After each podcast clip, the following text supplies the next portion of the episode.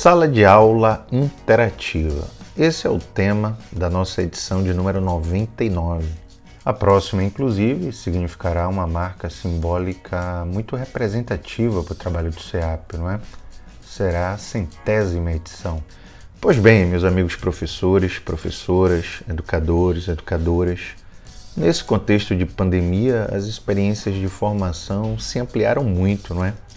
E as ambiências digitais estão sendo assim utilizadas como nunca. Eu diria que está em curso nesse momento um processo de intensa docência online, né? Possível aí em razão da conectividade. Os professores estão experimentando a utilização de diversas interfaces de comunicação, não é? Eles têm explorado bastante agora as presenças digitais, né, dos seus estudantes. Portanto, falar da concepção da sala de aula interativa para nós do CEAP nos parece muito oportuno na atualidade. Eu tenho certeza que vocês vão gostar muito dessa conversação aqui hoje. Eu sou o professor Bruno Olivato, diretor do CEAP, e estarei na condução dessa edição. Conversação, conversação, conversação, conversação conversação. Conversação. Olha, mas antes de apresentar nosso convidado, eu tenho dois áudios para dividir com vocês, tá? O primeiro é sobre a importante campanha que o CEAP está fazendo em favor dos estudantes da escola pública. Confira aí.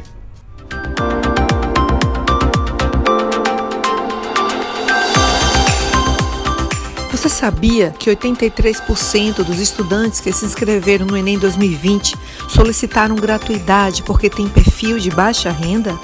Com a pandemia, além de ficarem sem aulas, boa parte deles não tem acesso à internet nós podemos fazer para diminuir essas dificuldades? Conheça o projeto Enem Social Conectado, campanha de financiamento coletivo para ofertar curso online com suporte mensal de acesso a dados móveis para 300 estudantes.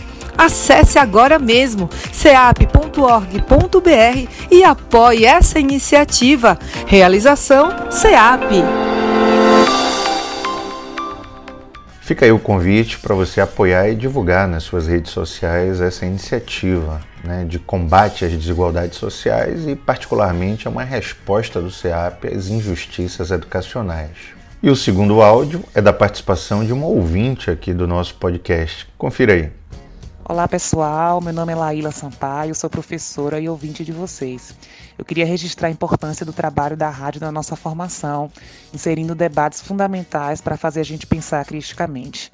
Em relação à última edição, eu concordo muito com a fala do professor Israel, quando ele apresenta os direitos humanos enquanto política radical contra a barbárie, a intolerância e o preconceito. E nós, professores, precisamos levantar essas bandeiras, cultivando em nossa prática valores a favor do outro, da liberdade, da cultura e da diversidade. Parabéns pela entrevista. Obrigado, professora Laíla, pela sua fidelidade ao nosso projeto de compartilhamento de experiências e conversação com a docência brasileira por meio de podcasts. Valeu! E lembrando, o nosso WhatsApp do programa você já sabe, não é? É o 719 9114 3119. Aguardamos seu áudio e vamos interagir. Então, professor, professora, educador, educadora, vamos contextualizar aqui rapidinho o tema da nossa edição 99, que é sala de aula interativa.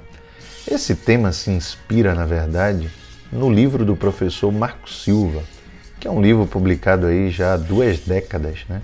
Inclusive eu queria até brevemente aqui pedir permissão a vocês e deixar um registro bem pessoal.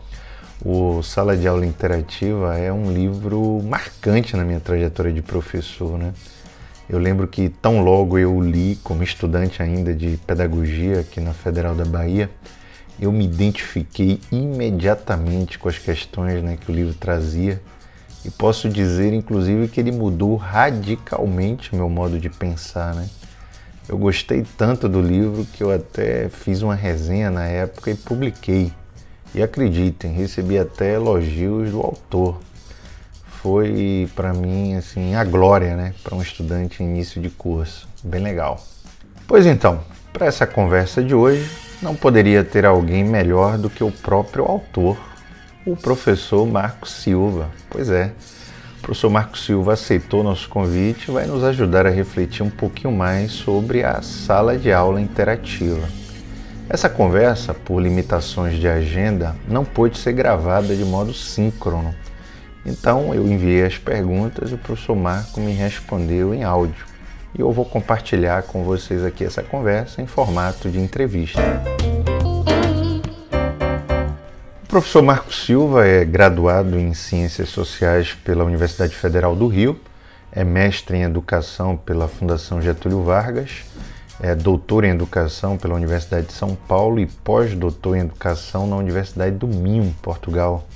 É professor associado da Faculdade de Educação da Universidade do Estado do Rio de Janeiro, onde leciona e pesquisa. Seus temas de docência, pesquisa e publicação são cybercultura, interatividade, educação online, e-learning, formação de professores para docência online e no e-learning tecnologias digitais de informação e comunicação na sala de aula presencial e online, avaliação da aprendizagem nas modalidades online e também no e-learning e desenho didático em ambientes virtuais de aprendizagem. Professor Marcos Silva, bem-vindo ao podcast da Rádio Web CEAP.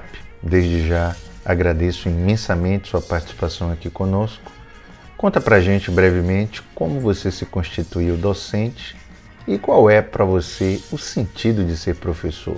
Muita alegria estar aqui. Aceitei o convite do Bruno Olivato com entusiasmo né, de estar aqui nesse podcast pela Rádio Web SEAP. É muito interessante essa oportunidade. É a alegria estar com vários professores né, da educação básica, do ensino superior, através desse áudio. Muito bem-vindo na cibercultura. Bom, eu venho aí das ciências sociais, estou agora estudando né, esse universo cibercultural e aí dentro pensando educação.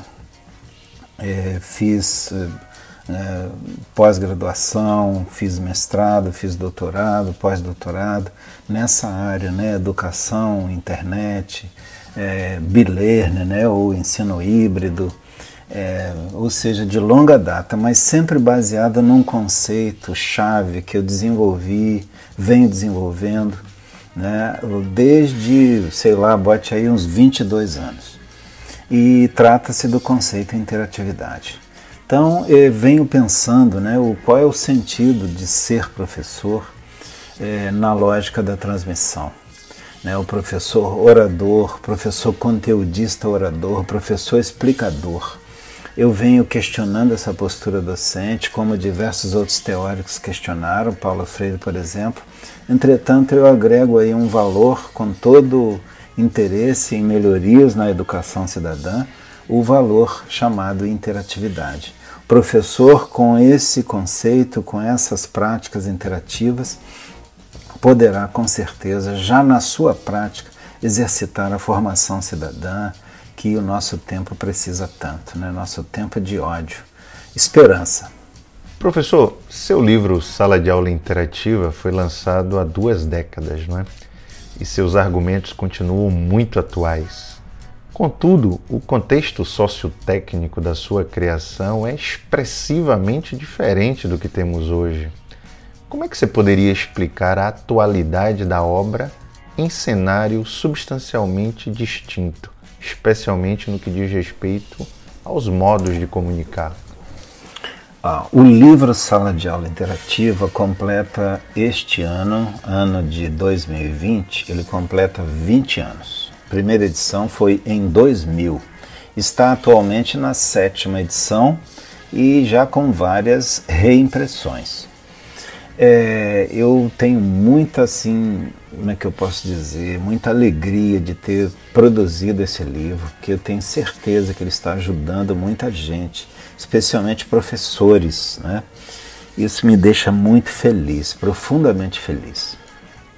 Eu falo sobre esse livro né, em vários lugares do Brasil e inclusive fora, e as pessoas recebem com muito carinho e interesse. Né?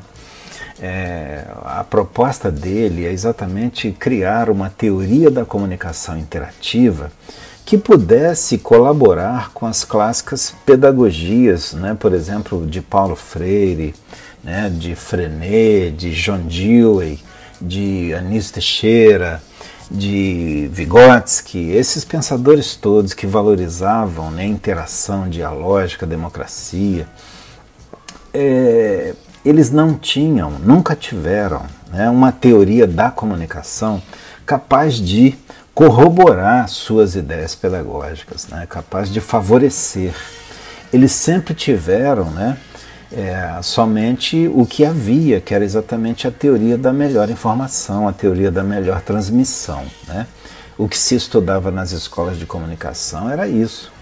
Claro que a discussão sobre a articulação da emissão e da recepção já estava presente em vários lugares, mas não se chegou a sistematizar né, é, com fartura. Foi um ou outro autor que falou de interatividade, Thompson aqui, um outro ali, enfim, mas era preciso parar e criar né, bases para uma teoria da comunicação interativa. Então o Sala tem esse propósito, né?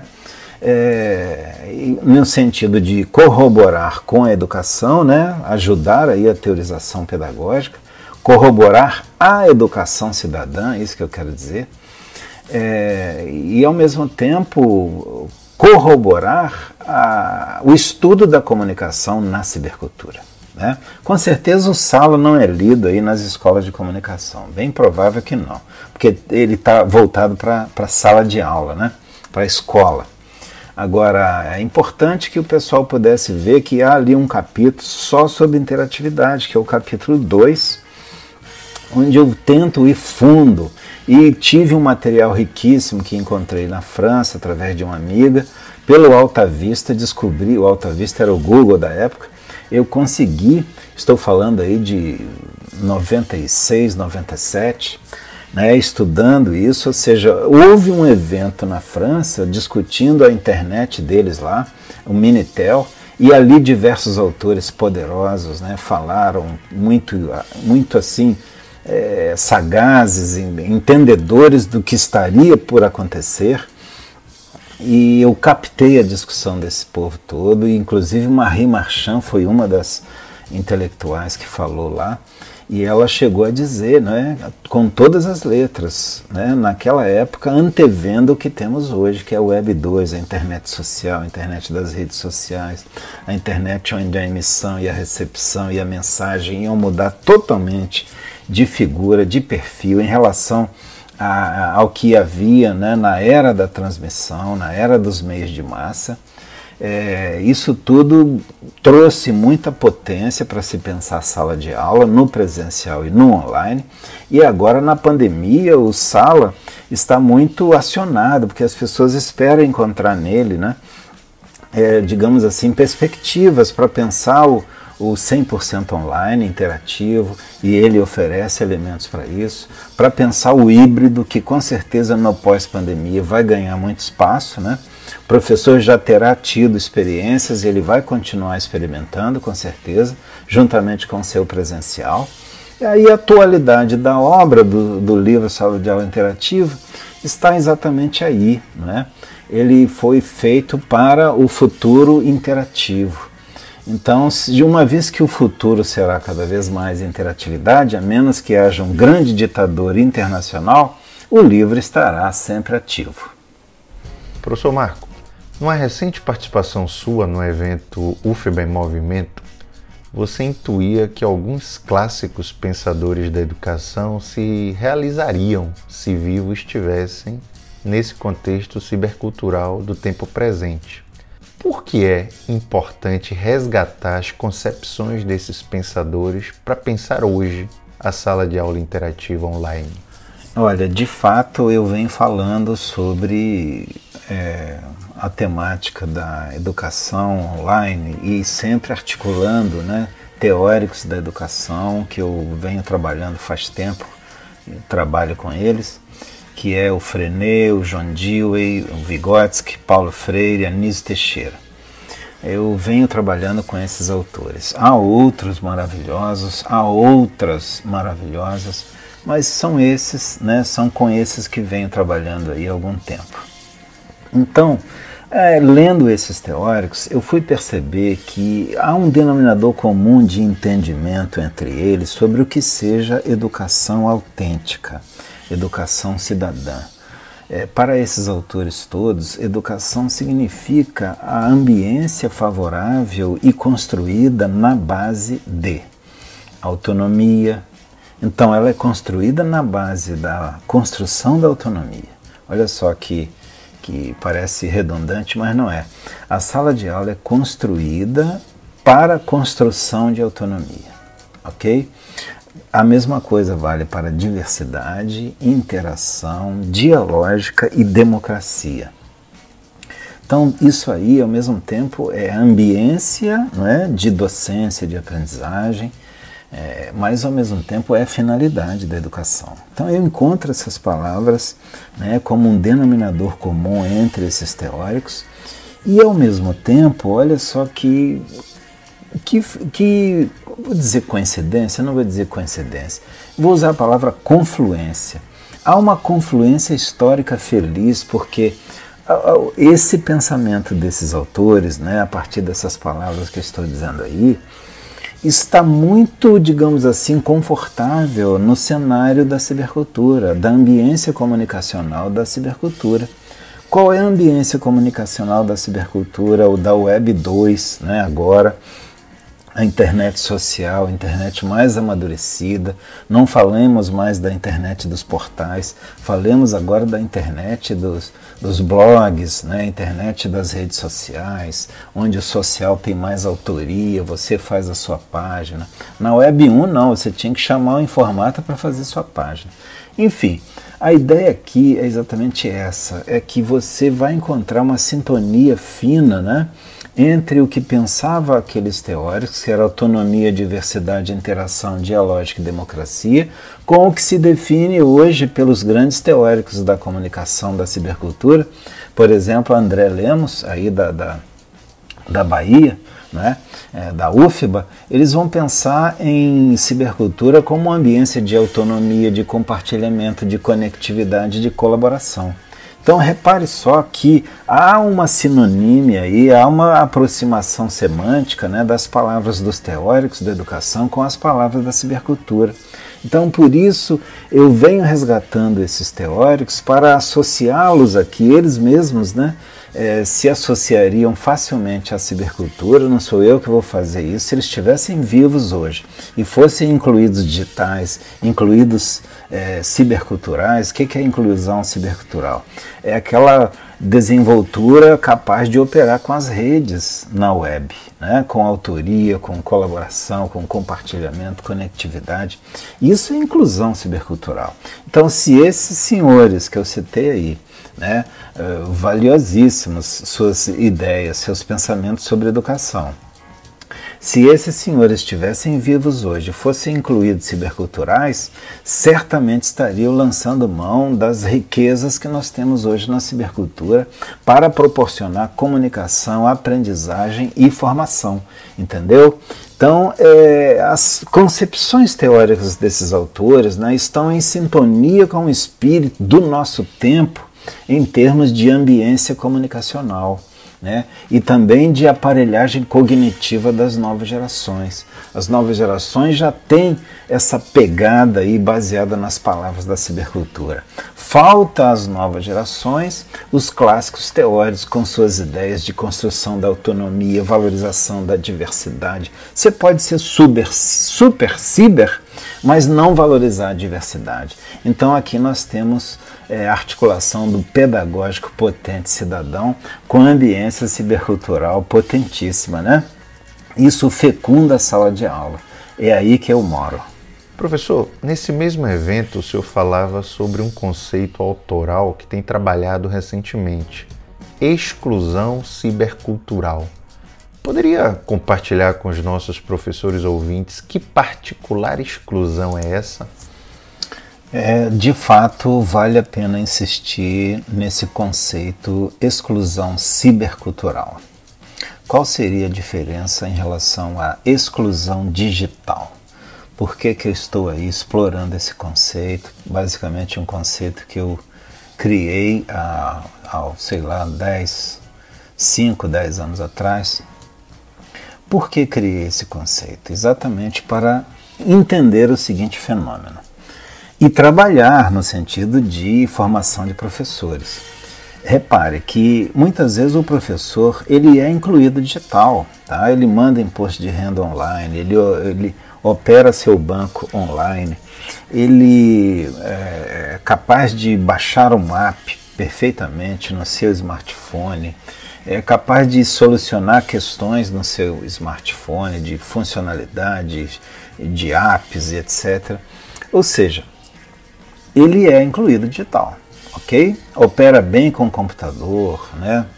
Alguns dão até nó em pingo d'água ali no computador.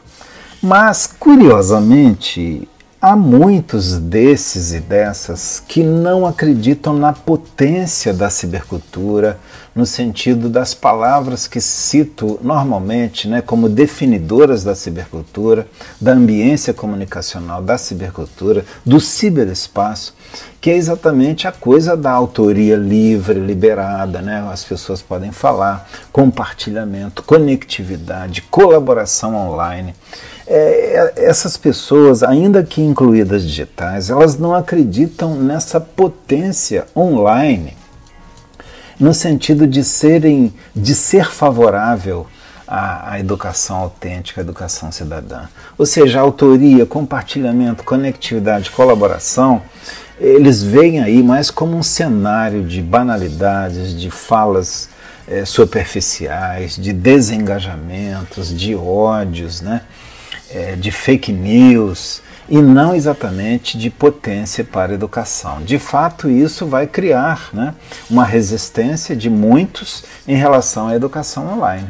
Perfeito? Então veja aí a importância de, na formação de professores, não basta formá-los também para usar o computador. É preciso formá-los ao mesmo tempo para o uso potente pedagógico do, da web da web 2, da web social, da web dos blogs, das redes sociais, das wikis, né? ou seja, essa lógica da Wikipedia, aprender com isso, acreditar nessa potência que o social pode ser coautoral da própria internet. É isso. Professor Marco, o crescimento da virtualização do trabalho docente, acelerado aí pela pandemia, já evidenciava enormes desafios para a atuação dos professores, não é? Considerando então o contexto aí neoliberal e toda a sua engrenagem de precarização, o que inclusive tende a se acirrar, não é? Quais são as características de um professor competente na modalidade online e como forjá-lo nessa atual conjuntura? De fato, a gente vive o crescimento da virtualização do trabalho docente. Né? Isso já vem pelo menos aí de 20 anos crescendo muito. É, com a Web 2, né, com a, na verdade com a Web 1 mesmo, lá em meados dos anos 90 do século passado, assim que emerge o www, né, fazendo, favorecendo uh, o usuário da, da internet, você tem aí um crescimento acelerado né, da, por exemplo, modalidade online, a educação na internet. Ela cresce muito com a chegada do www, que favorece, né, eu insisto, os usos diversos da internet. Então repare que a partir daí a virtualização do trabalho docente cresce também ao mesmo tempo, né? É, a, agora na, na pandemia nós temos aí a explosão dessa utilização né, da web para aulas, ainda que na modalidade é, precária, muitas vezes chamada de ensino remoto. Por que, que eu chamo precária? Porque o que eu tenho visto sobre ensino remoto, eu tenho visto bastante coisa, tenho conversado com muita gente, tenho feito muitas lives a respeito e nas lives as pessoas se posicionam e quando me convidam eu pergunto como estão fazendo o remoto, né, no caso de escolas e até mesmo de universidades. E o que vejo é o, a, o, o, forte é a gravação de videoaulas, né? Videoaulas para o estudante acessar na internet. E esse, essa videoaula é acompanhada de pouca interação online, né? Então você tem aí de fato o crescimento da virtualização do trabalho docente, mas você não tem é, digamos assim, a evolução da qualidade, né, da didática, da mediação docente na modalidade online. Você tem aí uma coisa meio que emergencial, onde o professorado não estava acostumado à modalidade e de repente, de uma hora para outra, abruptamente, ele é levado a utilizar o recurso internet, o recurso é, web, para poder aí, através de ambientes virtuais de aprendizagem, desenvolver né, aquilo que ele fazia no presencial. Obviamente que o que ocorre agora no remoto tem muito a ver com a lógica do presencial, que é a transmissão de conteúdos. Então a videoaula é exatamente isso. Né? E curiosamente, é, essa coisa toda se reforça é, ainda mais quando se trata de interação online fraca. Né? É, as características de um professor competente na modalidade online passa necessariamente pelo cuidado com o desenho didático que precisa ser uma ambiência rica de funcionalidades, utilizando hipermídia, conexões, hipertextos, hiperlinks internos e externos.